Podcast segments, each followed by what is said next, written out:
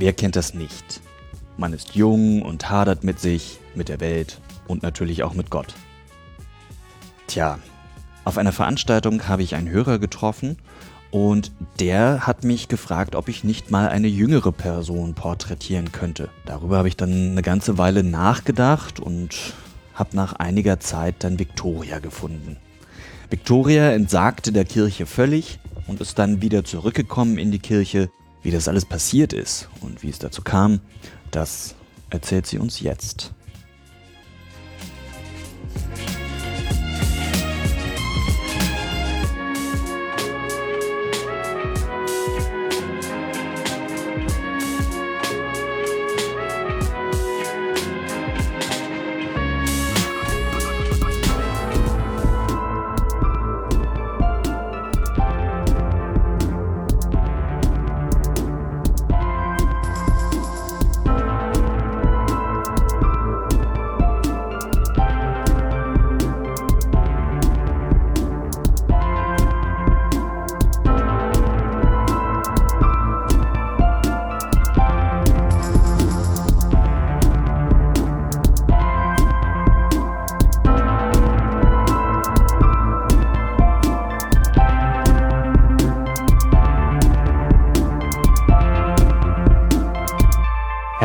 Willkommen zu Gesichter und Geschichten, dem Podcast des Erzbistums Berlin.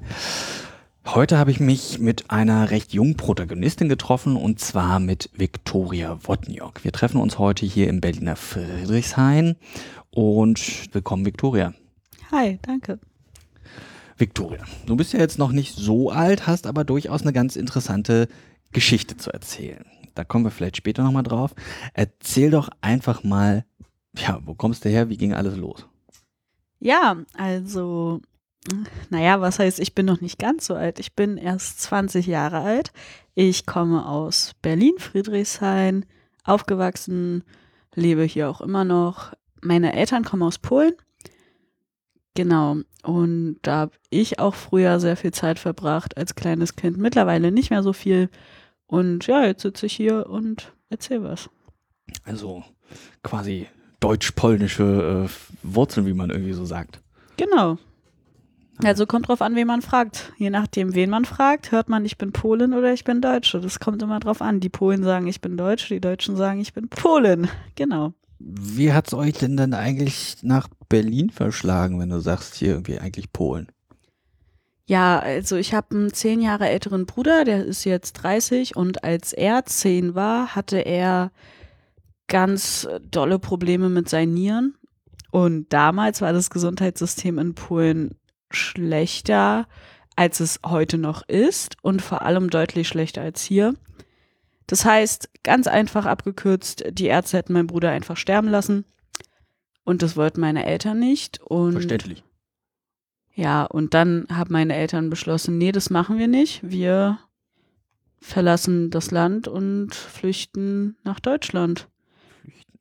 Ja, also meine Mutter ist quasi geflüchtet, aber mein Vater hat es ein bisschen leichter, dadurch, dass seine Eltern in Oberschlesien geboren sind, damals noch Deutschland, Ah, heute Polen, ist mein Vater rein vom theoretischen und alles und vom amtlichen vor allem her Deutsch. Das Mhm. heißt, er konnte eigentlich ohne Probleme herkommen.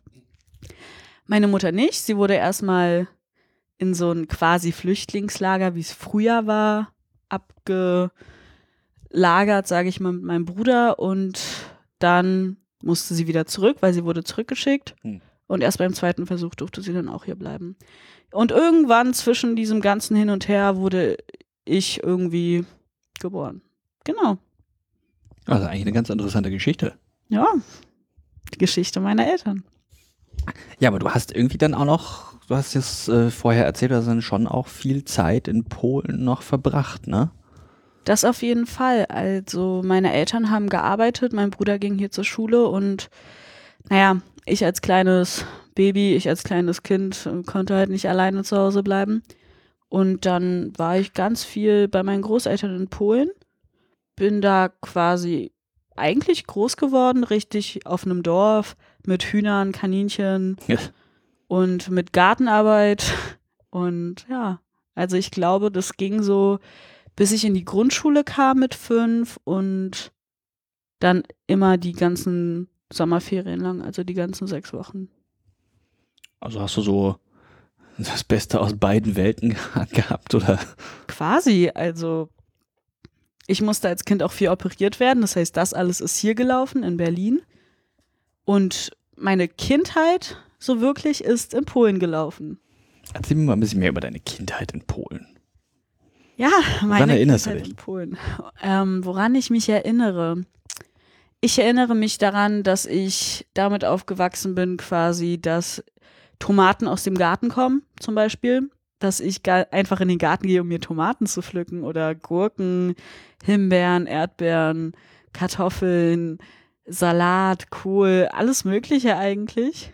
Ja, und das alles gab's halt bei uns quasi wirklich im Garten vor der Tür. Ich erinnere mich daran, dass ich Hühner gejagt habe als Kind. Ich erinnere mich an Ostern, wo mein Opa uns ähm, Süßigkeiten an, den, an die Unterseite des Tisches getackert hat im Garten, damit wir es nicht finden. Also, damit wir lange suchen.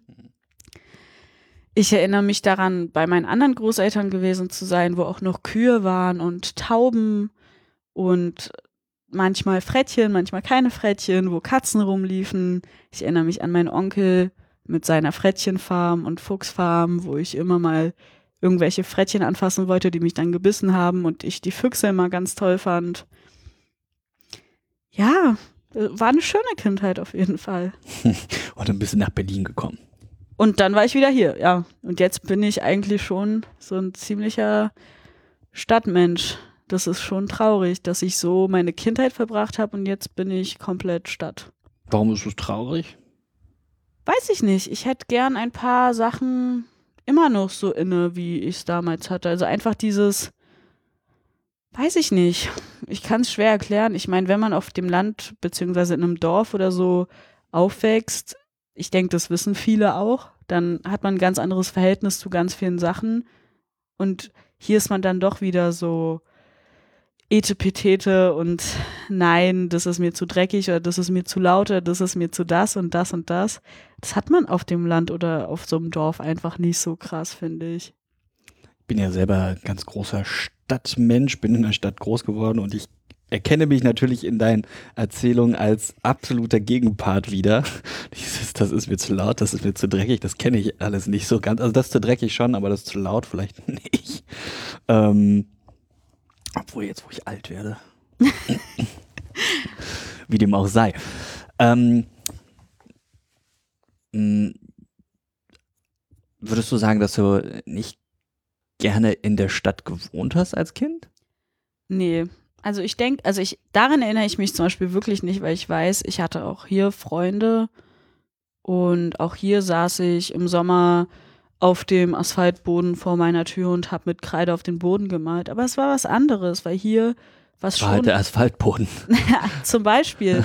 Und vor allem war es hier doch eher ein, die Mutter, also meine Mama musste mitkommen und auf mich aufpassen und alles. Und das Krasseste, was ich machen durfte, war in den Spielplatz in unserem Hinterhof gehen. Also auf den Spielplatz, weil meine Mama konnte aus dem Balkon aus sehen, wo ich bin und was ich mache. Und in Polen war es einfach ein, ja, dann geh Fahrrad fahren, wir sehen uns dann in zwei Stunden, weil es war einfach ein Dorf, jeder wusste, wer ich bin, beziehungsweise es ist ein Dorf, jeder weiß, wer ich bin, jeder wusste sofort, wo ich hingehöre, falls man gemerkt hätte, ich verlaufe mich oder sowas. Es war einfach was anderes. Wobei natürlich das Landleben eigentlich viel gefährlicher ist, ne? Ja, aber irgendwie sehen es die Landmenschen, Landmenschen, die Menschen, die auf dem Land leben, nicht so. Für die ist es irgendwie, weiß ich nicht. Man kennt sich, man mag sich und man vertraut einander und Ja, gibt ja schon auch wilde Tiere und Krankheiten und so. ja, Krankheiten, ja gut. Die gibt's überall. Und wilde Tiere.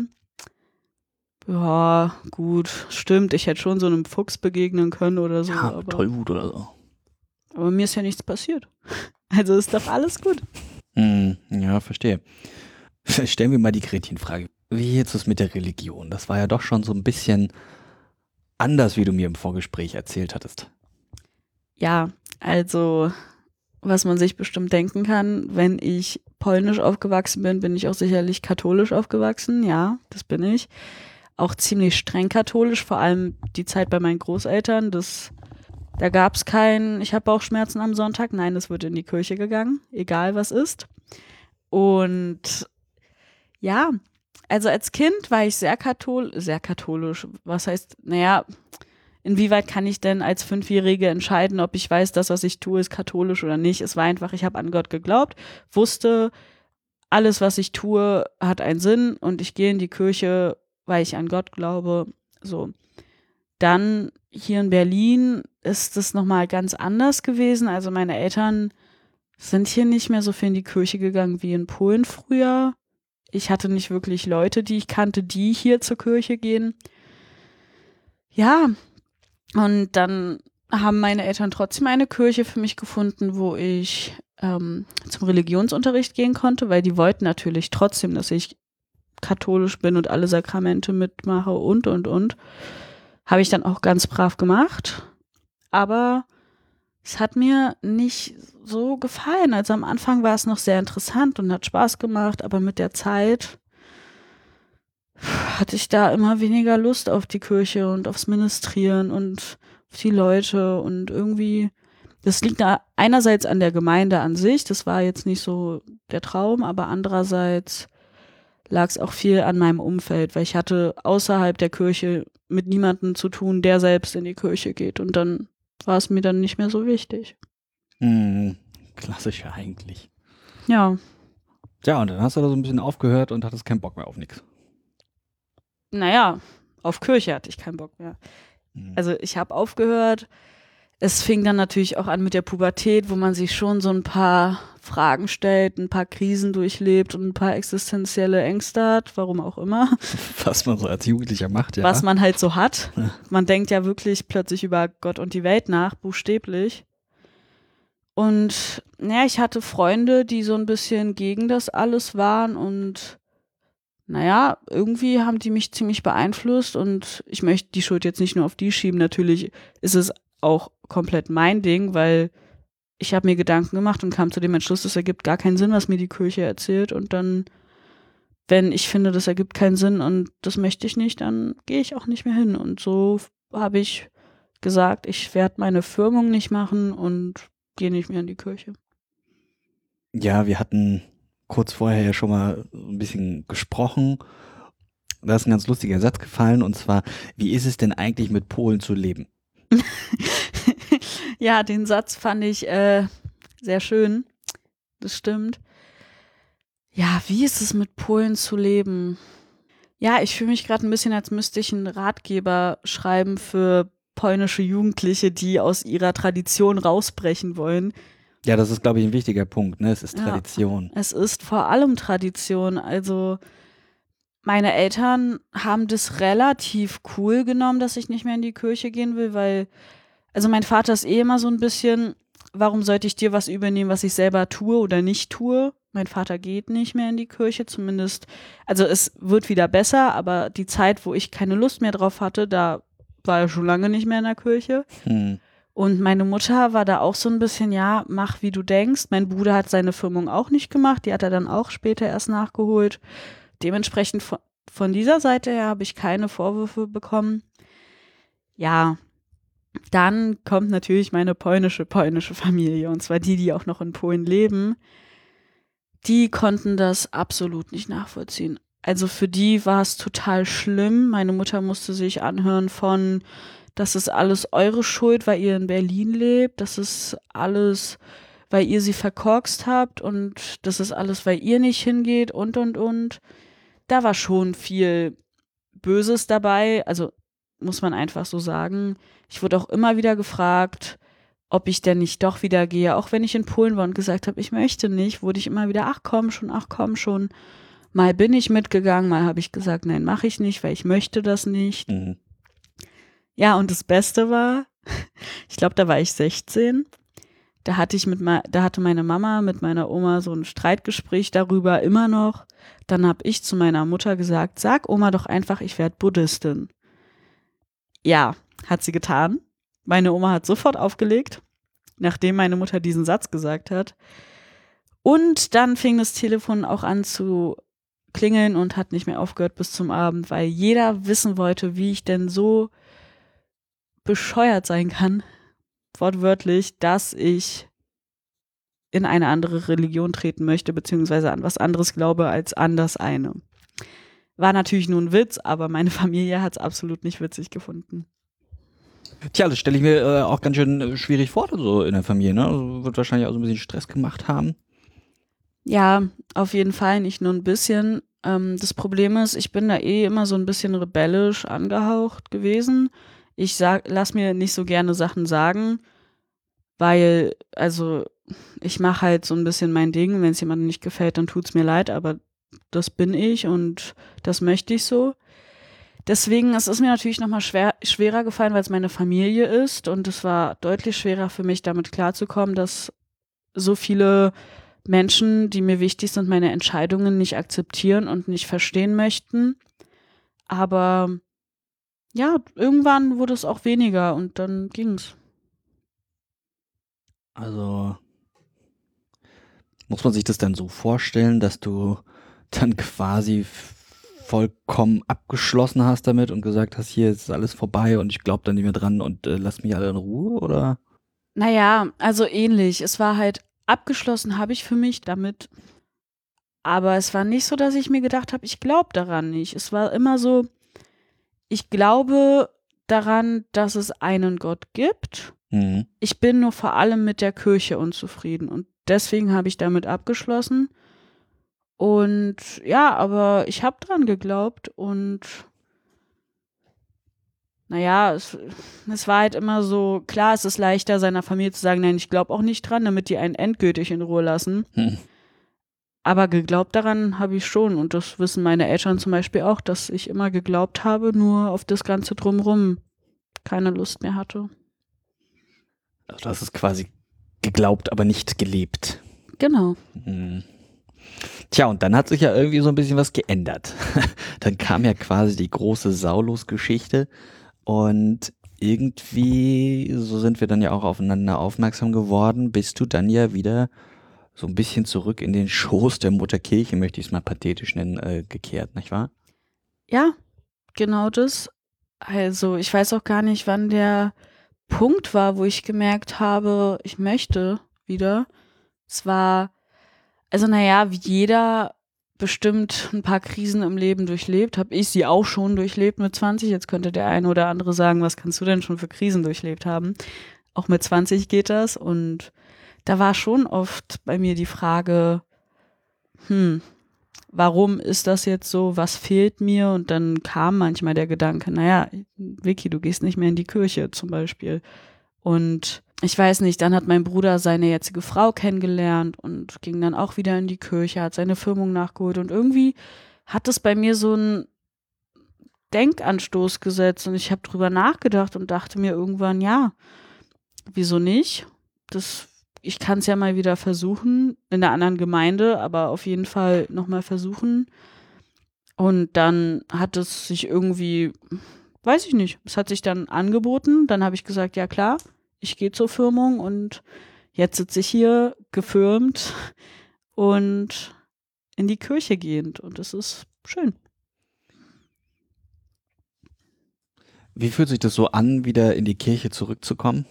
Also zurückzukehren, vielleicht zurückzugehen, ähm, ja auch nach außen hin wieder diesen Wandel zu machen. Guckt mal Leute, jetzt ich bin wieder äh, dabei. Anders auf jeden Fall. Also ich gehe die ganze Sache ein bisschen erwachsener an, würde ich sagen. Wenn irgendwo eine Diskussion losbricht, von wegen, ob man jetzt in die Kirche gehen sollte oder nicht, halte ich mich einfach raus Hm. und höre am besten nicht zu, weil ich solche Diskussionen einfach. Einerseits denke ich mir, ich kann diese Menschen eh nicht davon überzeugen, dass es gut ist, auch mal in die Kirche zu gehen. Und andererseits, wieso sollte ich mich so, also wieso sollte ich mich mit jemandem um etwas streiten, an das ich glaube? Hm. Das ist so eine Sache, die ich nicht mehr mache, die ich aber in der Tat vorher gemacht hätte. Und andererseits, naja, am Anfang war ich ziemlich aufgeregt, als ich in die Kirche gegangen bin, weil es war ja doch dann wieder was Neues. Es war eine neue Gemeinde, es war ein neuer Pfarrer, es waren neue Leute. Welcher Pfarrer war das? Monsignore Onizazog in Friedrichshain. Er ist natürlich auch eine Type, ne? Ja, also mag sein. Ich habe auch schon gehört, dass ähm, nicht jeder ihn mögen soll, aber ich finde ihn total nett. Ich finde ihn sehr aufmerksam und bis jetzt hatte er für mich immer ein offenes Ohr, wenn ich es gebraucht habe. Und er hat mich auch sehr herzlich wieder aufgenommen, die Kirche quasi. War das äh, sowieso eine wichtige Sache, dass du direkt äh, aufgenommen wurdest? Hätte es einen Moment gegeben, wo du gesagt hättest, ach nee, doch lieber nicht?